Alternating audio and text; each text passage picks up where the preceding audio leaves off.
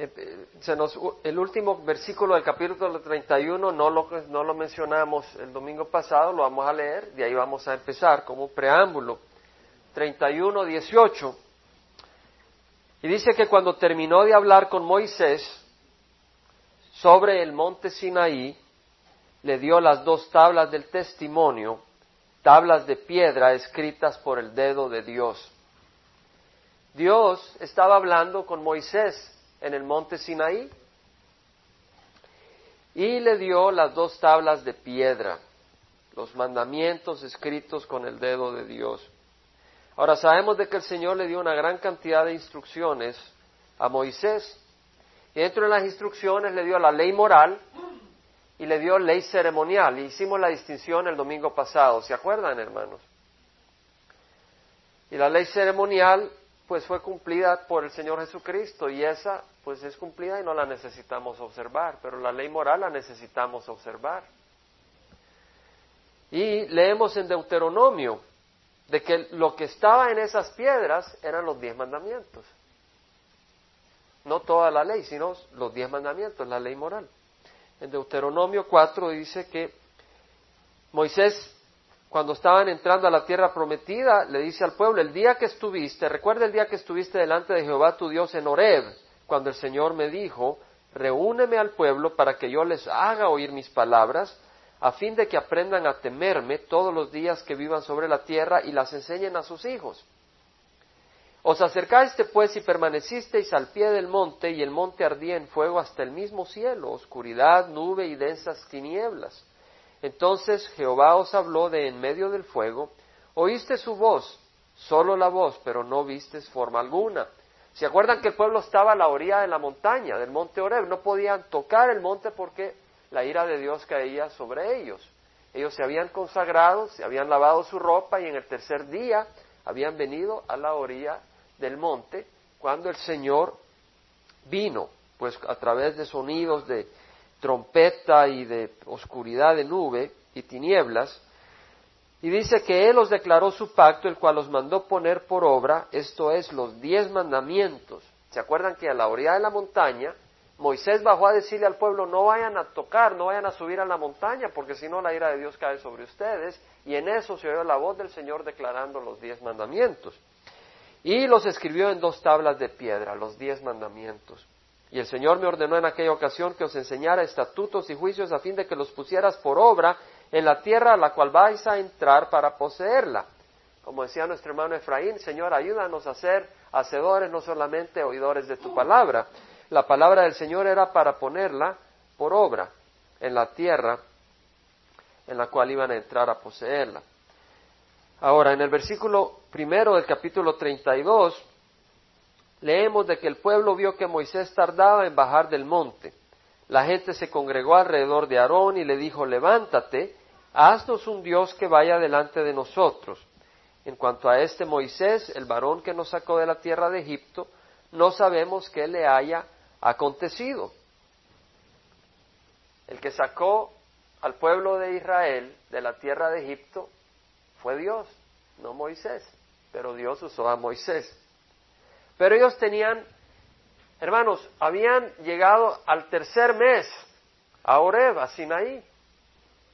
Y Moisés estaba 40 días y 40 noches en el monte. Eso lo leímos en el capítulo 24. O sea que no tenían ni cinco meses de estar, de haber salido de Egipto.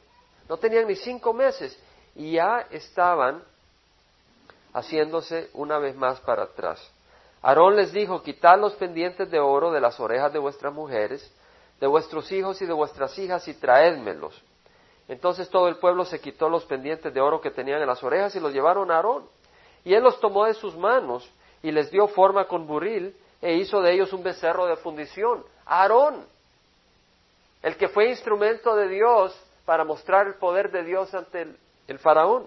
Y ellos le dijeron, este es tu Dios, Israel, que te ha sacado de la tierra de Egipto. Cuando Aarón vio esto, edificó un altar delante del becerro. Y Aarón hizo una proclama diciendo, mañana será fiesta para Jehová. Y el día siguiente se levantaron temprano y ofrecieron holocaustos y trajeron ofrendas de paz y el pueblo se sentó a comer y a beber y se levantó a regocijarse. Hicieron un becerro de oro. Moisés estuvo ausente 40 días, 40 noches. Aarón había sido puesto a cargo del pueblo de Israel. Porque cuando subió Aarón con Moisés y los líderes al monte Sinaí y vieron la presencia de Dios, ¿se acuerdan? Que estudiamos eso en el capítulo 24, cuando hizo Dios el pacto con el pueblo de Israel. Dijo a los ancianos, esperadnos aquí hasta que volvamos, hasta que volvamos a vosotros y aquí Aarón y Ur están con vosotros, el que tenga asunto legal, acuda a ellos. Dios había dejado a Aarón a cargo del pueblo de Israel en la base, en el campamento, y Moisés subió con Josué, su ayudante. Entonces, vemos de que el pueblo se aburrió de esperar. Cuarenta días y cuarenta noches y el pueblo se aburrió de esperar. En Santiago leemos, bienaventurado el hombre que persevera bajo la prueba, porque una vez que ha sido aprobado recibirá la corona de la vida que el Señor ha prometido a los que le aman. El Señor nos invita a perseverar. Bienaventurado el hombre que persevera bajo la prueba. El Señor nos invita a perseverar. Nos invita, cuando estamos en la espera, a no desesperarnos. Y la vida del cristiano es de esperar. En Santiago 5, podemos leer en el capítulo 5 de Santiago, versículo 7. Dice, hermanos, sed pacientes hasta la venida del Señor. Moisés iba a venir, Moisés iba a bajar a la base del monte a ver al pueblo, pero el pueblo se desesperó. Nuestro Señor Jesucristo subió a los cielos y dice que Él viene. Y el pueblo también se puede desesperar y decir Jesucristo no va a venir.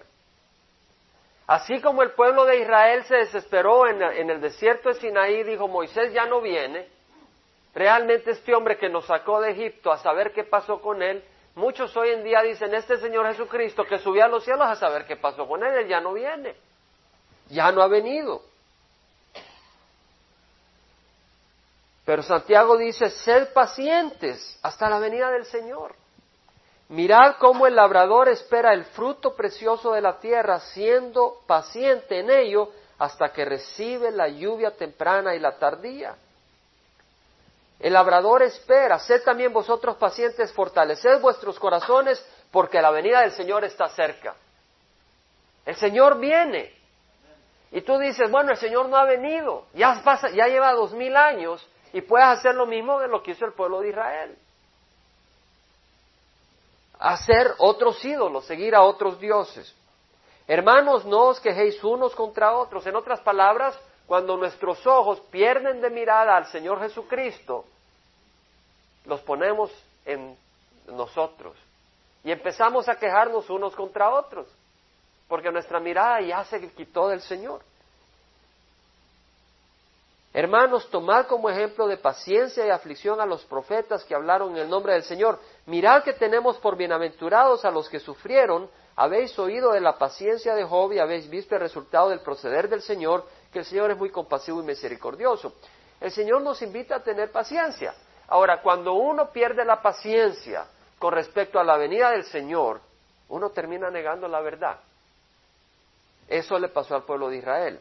Si ustedes ven el versículo 4, de Éxodo 32, dice que Aarón le dio forma de, de becerro. Y ellos dijeron, este es tu Dios Israel que te ha sacado de la tierra de Egipto. Ellos sabían que, ese toro no los había sacado de Egipto. El Dios que los había sacado de Egipto no era visible. No lo vieron, jamás vieron ellos un becerro. Y el Dios se manifestó poderosamente. Dice Pedro, en 2 Pedro pueden apuntar 3, 3 al 4, ante todo sabe de esto que en los últimos días vendrán burladores con su sarcasmo, siguiendo sus propias pasiones y diciendo, ¿dónde está la promesa de su venida? Porque desde que los padres durmieron, todo continúa tal como estaba desde el principio de la creación. En otras palabras, hay personas que ahora dicen, ¿dónde está el Señor? no ha venido. Y terminan negando al Señor. Ese es un resultado de la falta de esperanza. Ahora, lo que debió haber hecho el pueblo de Israel y lo que debemos de hacer nosotros cuando nos preguntan, bueno, ¿y el Señor no ha venido? ¿Qué pasa? Ese señal es lo que el Señor ya ha hecho y lo que el Señor ha cumplido. Y si el Señor ha cumplido, ¿por qué vamos a dudar que va a dejar de cumplir? El pueblo de Israel se le olvidó de que Aarón había convertido la vara en serpiente y que la mano de Moisés se había convertido en una mano leprosa y después en una mano sana por el poder de Dios. Se habían olvidado de las diez plagas de Egipto. ¿Cómo? El Nilo, el agua se había convertido en sangre. Se les había olvidado cómo del agua salieron ranas, cómo salieron piojos, cómo salieron insectos, cómo el ganado de, de Egipto se llenó de peste y murieron, cómo los hombres de Egipto se llenaron de furúnculos y úlceras, cómo cayó granizo del cielo por el poder de Dios cómo se llenó de langostas Egipto y se acabaron las hojas y todo, cómo vino tinieblas en Egipto y en Goshen, que era donde estaba el pueblo de Israel, el pueblo de Dios tenían luz, cómo los primogénitos murieron, pero ellos fueron protegidos con la sangre del cordero, cómo el mar rojo se había abierto y cómo el ejército de Faraón, después de que pasó el pueblo de Israel, se ahogó en el mar rojo. Les faltó a ellos considerar todo lo que Dios había hecho. Como cuando llegaron a Mara, las aguas eran amargas y el Señor le dice a Moisés, mira ese árbol, tíralo al agua y el agua se convirtió en agua dulce. Como cuando tuvieron hambre el Señor les mandó codornices y luego maná del cielo. Como cuando llegaron a Oreb, Moisés golpeó la piedra y de ahí salió agua y, le dio de beber a todo el pueblo. Se habían olvidado de todo eso. Y nosotros debemos de recordar todo lo que el Señor ha hecho para no tener, para no perder la esperanza y saber que Él va a venir y que un día lo vamos a ver. Aarón, por su cuenta, mezcló el temor de Dios con el temor del hombre, porque la gente, el pueblo de Israel se desesperó. Y entonces eh, Aarón accedió a la presión del pueblo de Israel. Lo mismo hizo Pilatos. Pilatos accedió a la presión del pueblo. Pilatos no quería crucificar a Jesucristo. Pilatos hizo mucho que podía temporalmente para evitar que crucificaran a Jesús. Pero finalmente cedió y les entregó a Jesús para que lo crucificaran. Pero aún así se lavó las manos ante la gente como queriendo decir, yo no lo quiero crucificar, pero me lavo las manos. El problema es que él era juez. Él tenía como gobernador autoridad y no ejerció la autoridad por temor al pueblo. Y el Señor dice que le debemos de tener temor a Dios antes que temor a los hombres.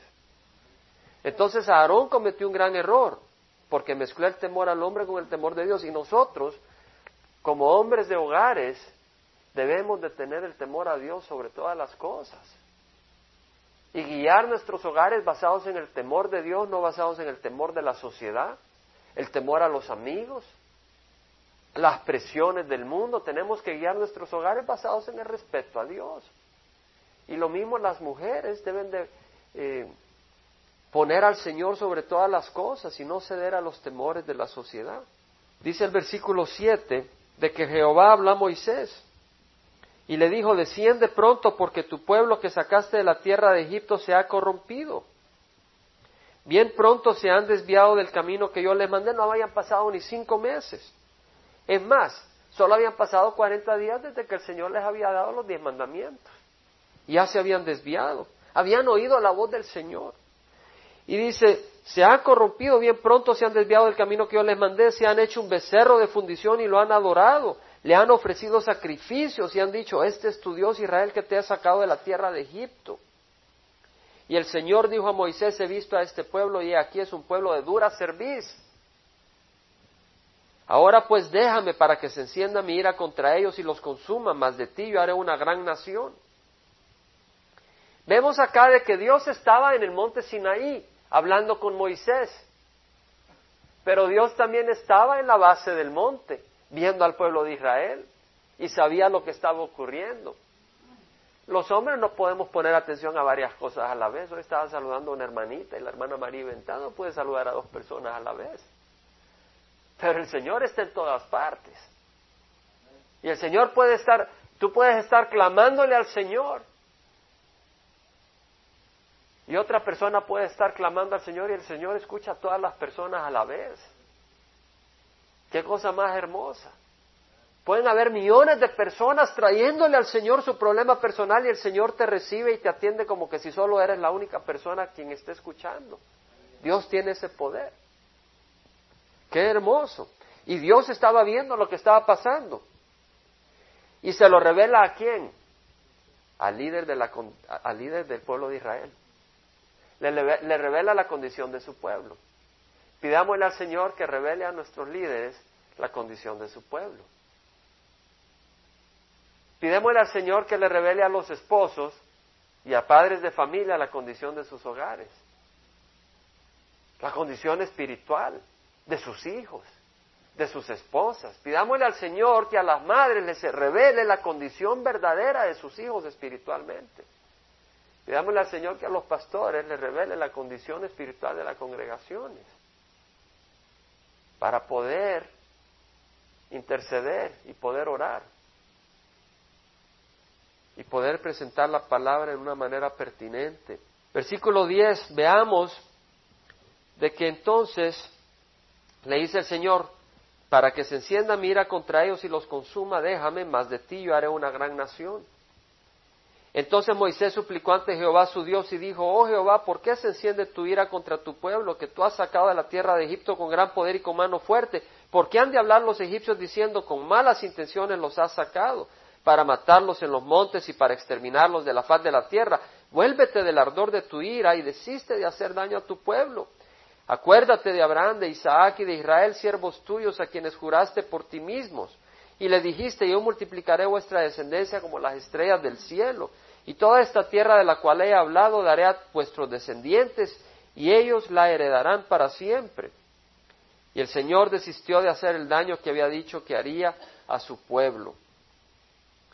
Vemos que ahí Moisés está intercediendo. Dios le había dicho, sabes, yo voy a destruir a todo el pueblo de Israel. Voy a sacar una descendencia solo de ti. Ahora, no todo el pueblo de Israel se había ido a la idolatría. Pero muchos se fueron a la idolatría y el Señor iba a destruir todo el pueblo porque todo el pueblo tenía la responsabilidad de evitar la idolatría. ¿Verdad? En otras palabras, en nuestras congregaciones, en nuestras familias tenemos la responsabilidad de buscar que haya santidad. Tenemos la responsabilidad. Pero Moisés, en vez de decir, sí, Señor, fabuloso, destruye al pueblo, yo quiero ser la cabeza de todo tu nuevo pueblo. El Señor estaba probando a Moisés y Moisés intercede. Y dice, no, los egipcios van a decir, sacaste al pueblo de Israel solo para destruirlo al, desierto. No puedes hacer eso, Señor. Tu nombre no va a ser honrado, va, va a ser considerado equivocado. Lo van a distorsionar. No puedes hacer eso, Señor. Y luego le dice, acuérdate tu promesa a Abraham, a Isaac y a Jacob, que iba a ser una descendencia tremenda.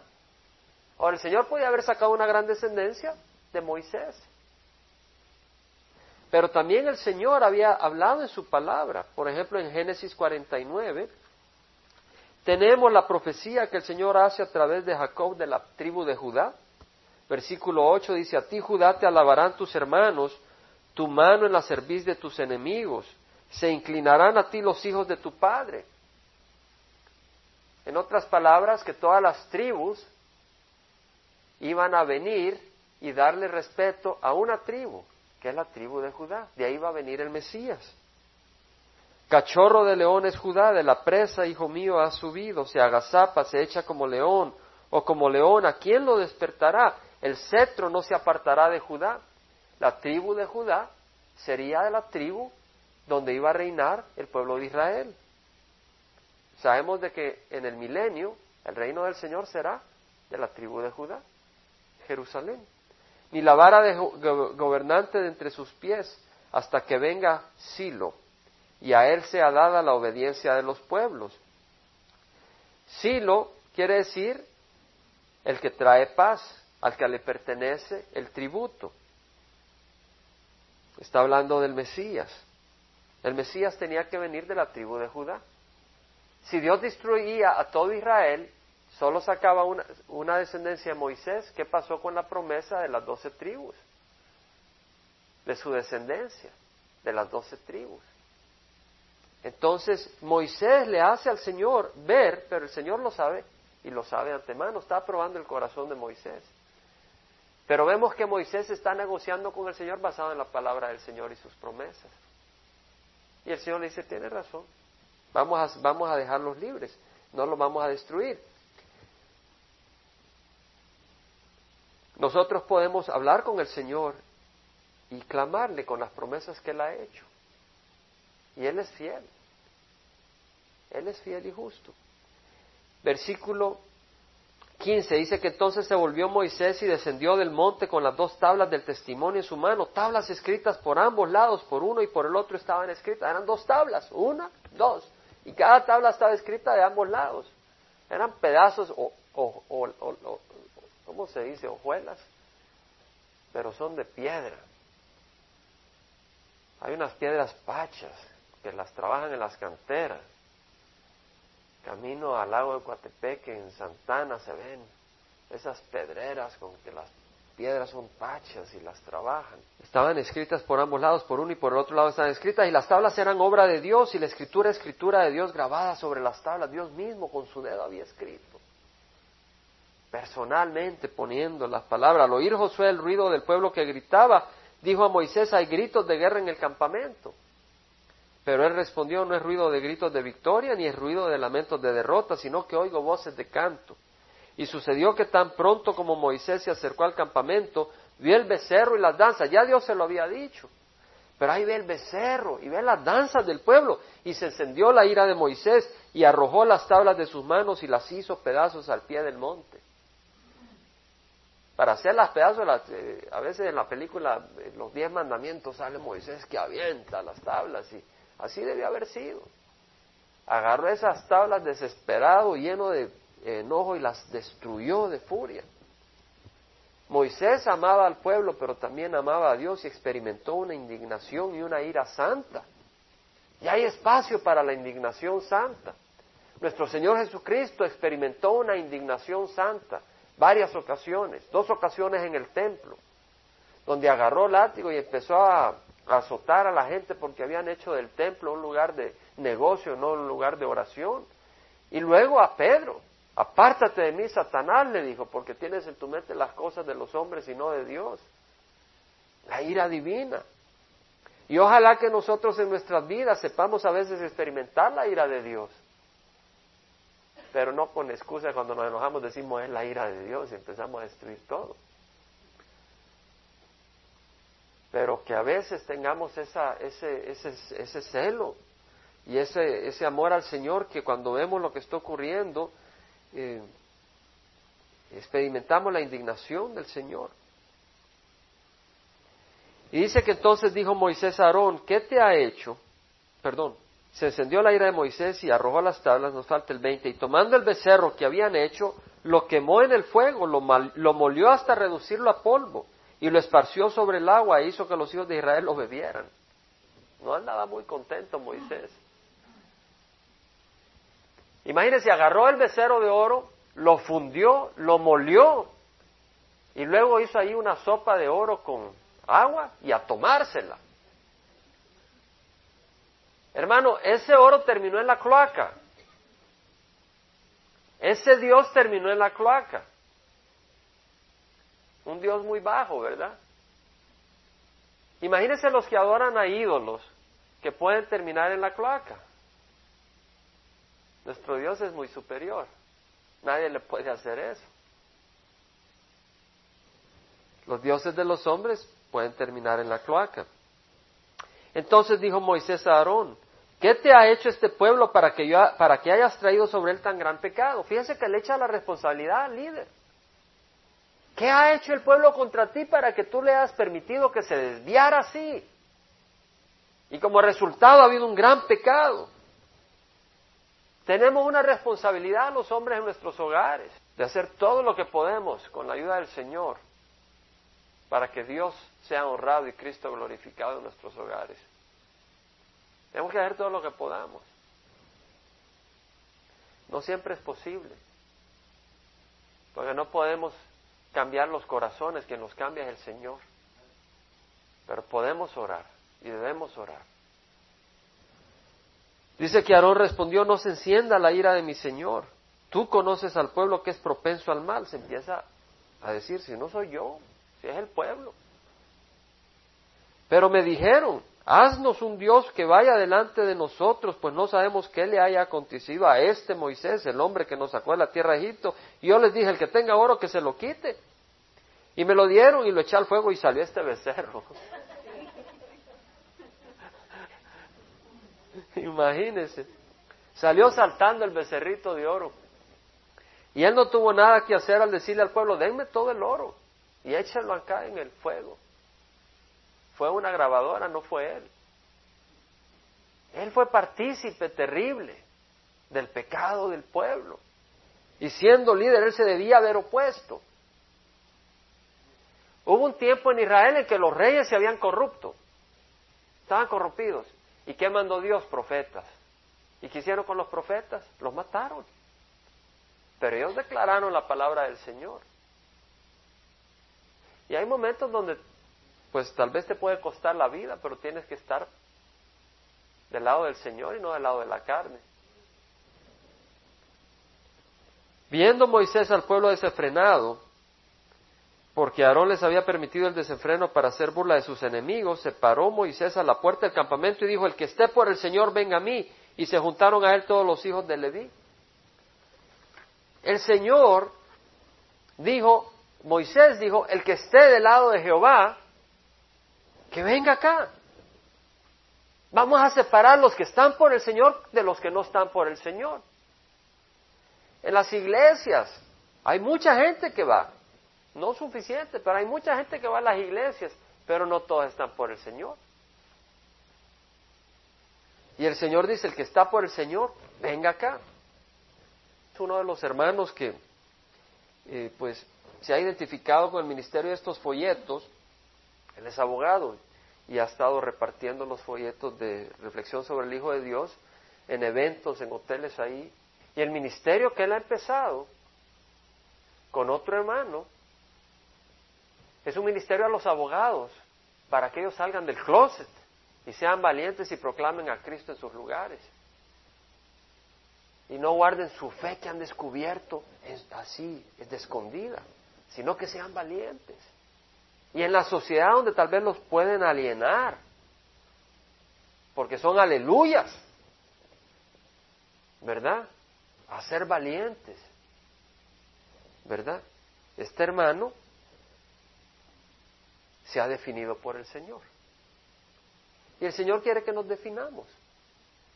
Que no solo digamos somos del Señor, sino que realmente en nuestros lugares de trabajo la gente sepa que somos cristianos. No porque les andamos gritando y dándole golpes con una Biblia, pero porque saben por algún motivo a través del Señor de que conocemos al Señor. Fíjense de que los levitas fueron los que se acercaron y él les dijo, así dice Jehová Dios de Israel, pónganse cada uno la espada sobre el muslo y pasad y repasad por el campamento de puerta en puerta y matad cada uno a su hermano y a su amigo y a su vecino. Y los hijos de Leví hicieron conforme a la palabra de Moisés y cayeron aquel día unos tres mil hombres del pueblo. Y Moisés dijo, consagraos hoy al Señor, porque cada uno ha estado en contra de su hijo y en contra de su hermano, para que hoy Él os dé una bendición.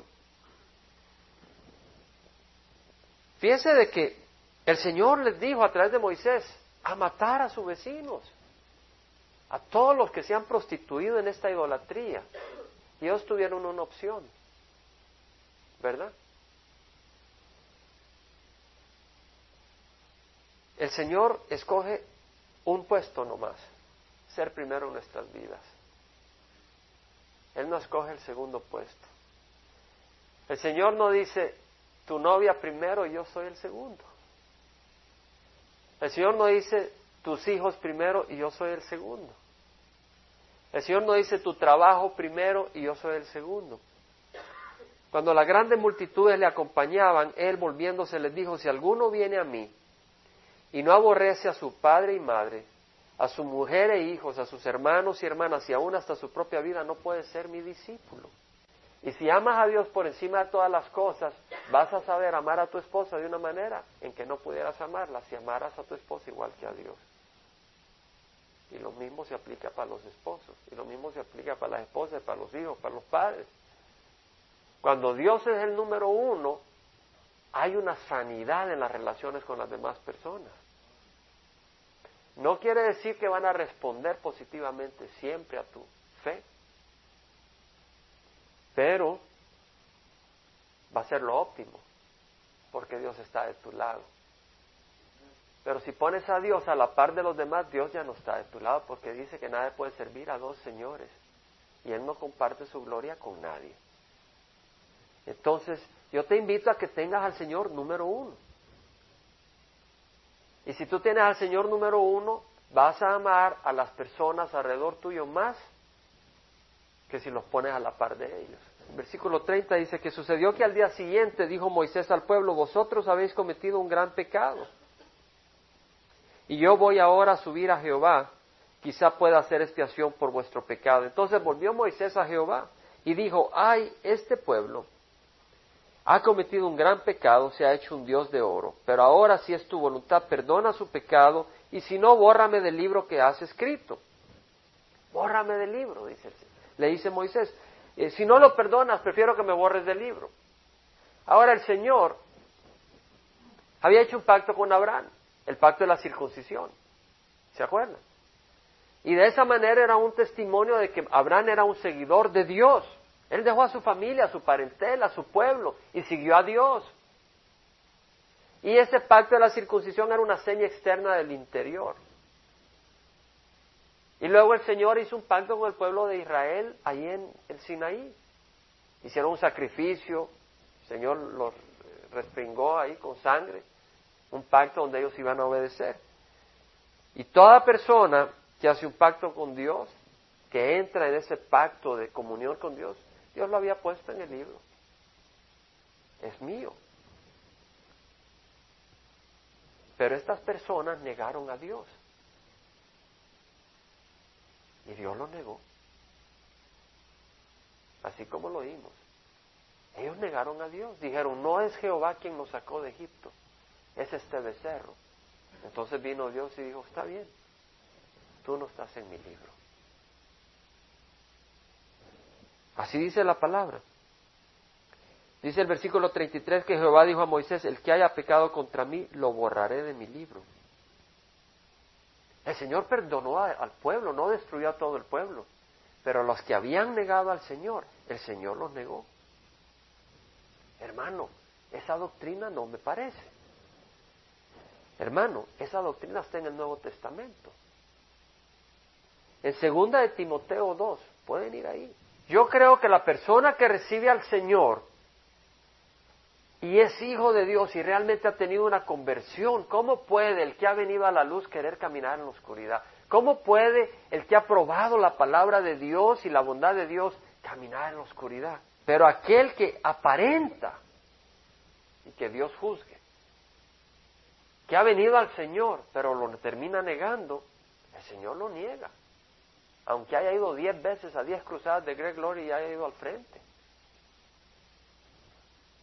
Esa es una palabra de exhortación para nosotros, ¿verdad? Hermano, pero no me gusta esa exhortación. Gloria al Señor. Imagínese un río que no tenga eh, paredes a los lados, esa agua se desborda.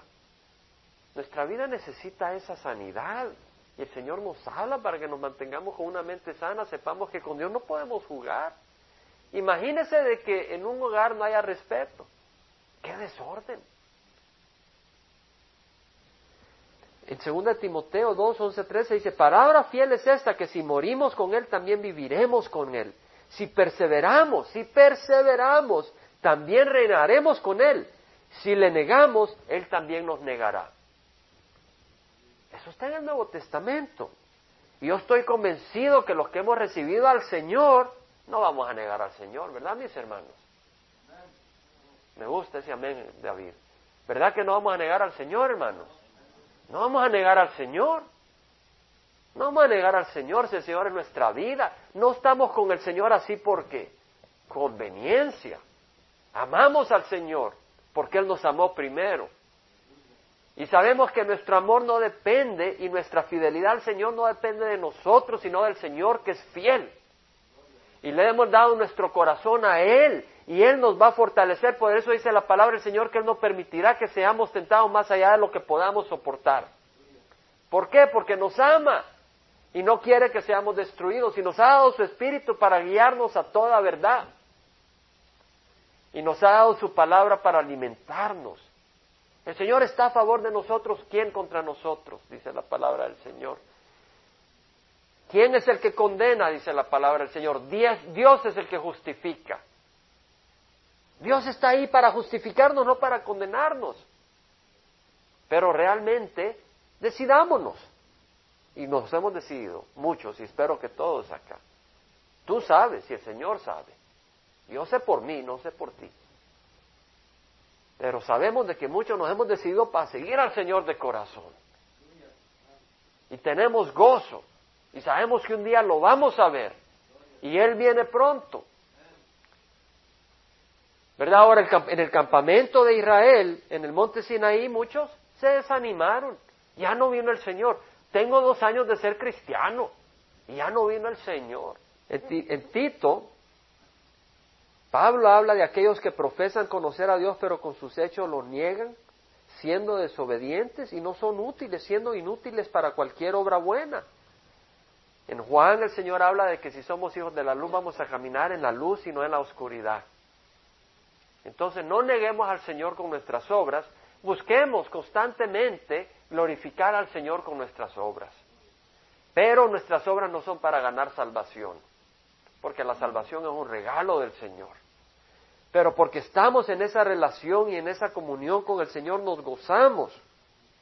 Y estamos con el Señor y sabemos que Él viene pronto y que los sufrimientos temporales son pasajeros, no son permanentes. Los sufrimientos por los que vamos van a pasar. Pero el Señor va a remunerar a su pueblo.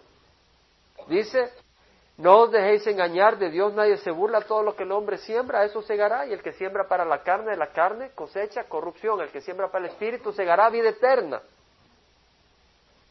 Vamos a cegar vida eterna y luego dice, no nos cansemos de hacer el bien, pues a su tiempo, a su tiempo, si no nos cansamos, cegaremos. Hermano, no nos cansemos de hacer el bien. No nos cansemos de hacer el bien. Tenemos el 27 la película, ¿verdad? La película Grito a la montaña. Invitemos a personas. No nos cansemos de hacer el bien en el trabajo. No nos cansemos de hacer el bien en el hogar. A veces donde más cuesta hacer el bien es en nuestro hogar. Porque venimos cansados, venimos apoyados del trabajo. Y lo menos que queremos hacer es, caminar una pulgada más en nuestro hogar. No nos queremos echar patas arriba, ya, déjenme en paz. Y el Señor dice que hagamos el bien a todos. Y eso incluye a nuestros cónyuges, a nuestros hijos, a nuestros padres, a nuestros abuelos. No nos cansemos de hacer el bien, pues a su tiempo, si no nos cansamos, cegaremos. Así que entonces hagamos bien a todos según tengamos oportunidad y especialmente a los de la familia de la fe. Gloria al Señor, vamos a pararnos, vamos a orar, hermanos. Padre Santo, te rogamos, Señor, que caminemos, Señor, con esa esperanza, no como el pueblo de Israel que dijo, ya Dios no bajó, ya Moisés no bajó. Este es el Dios que nos sacó del Egipto. Es triste, hermanos, es triste. Pienso en, en una persona que aparentemente vino al Señor, pero se metió en un problema y fue a que le hicieran algo con hechicería para sacarlo de ese problema. Se desesperó. No esperó a que Dios lo librara de su situación. Esperemos en el Señor, en nadie más. En el Señor, en nadie más. Y si tienes una enfermedad terminal y los doctores no te han sanado, y el Señor no te ha sanado, ¿para qué quieres entrar sano al infierno? No vayas a otro lugar a que te busquen sanar. Padre Santo, derrama tu Santo Espíritu Llénanos de tu gozo, llénanos de tu verdad, llénanos de tu amor. Necesitamos una transformación. Sabemos que lo estás haciendo y que estás trabajando en nuestras vidas. Pero también, Señor, te pedimos que sigas trabajando y que transforme nuestros corazones y te queremos dar gracias. En el día de acción de gracias recordamos que, Señor, la ingratitud es algo no bueno y tenemos mucho por qué darte gracias. Nos has dado esta lluvia, nos has dado este local donde podemos reunirnos, nos has dado tu palabra que podemos estudiar, nos has dado la oportunidad de poder orar, nos has dado alimentos, nos has dado techos sobre nuestras cabezas, Señor, nos has dado algún hermano, alguna hermana, alguna esposa, algún esposo, algún hijo, nos has dado hermanos en la congregación, no nos has dejado sin guía, Señor. Podíamos haber recibido a Cristo Jesús y de ahí desapareció la gente y no sabríamos cómo caminar. Pero nos has dado tu palabra y nos has dado guías y maestros y evangelistas y miembros del coro y maestros de niños y personas que cocinan y traen y muestran el amor. Nos has dado tanto, Señor y has cambiado nuestra vida de servirnos a nosotros, ahora te podemos servir a ti. Somos libres en Cristo Jesús. Somos libres, libres en Cristo. Ya no vivimos para nosotros, vivimos para Cristo. Y nos estás dando libertad más y más. Porque dices que en la medida en que permanecemos en tu palabra, conocemos la verdad y la verdad nos hace libres.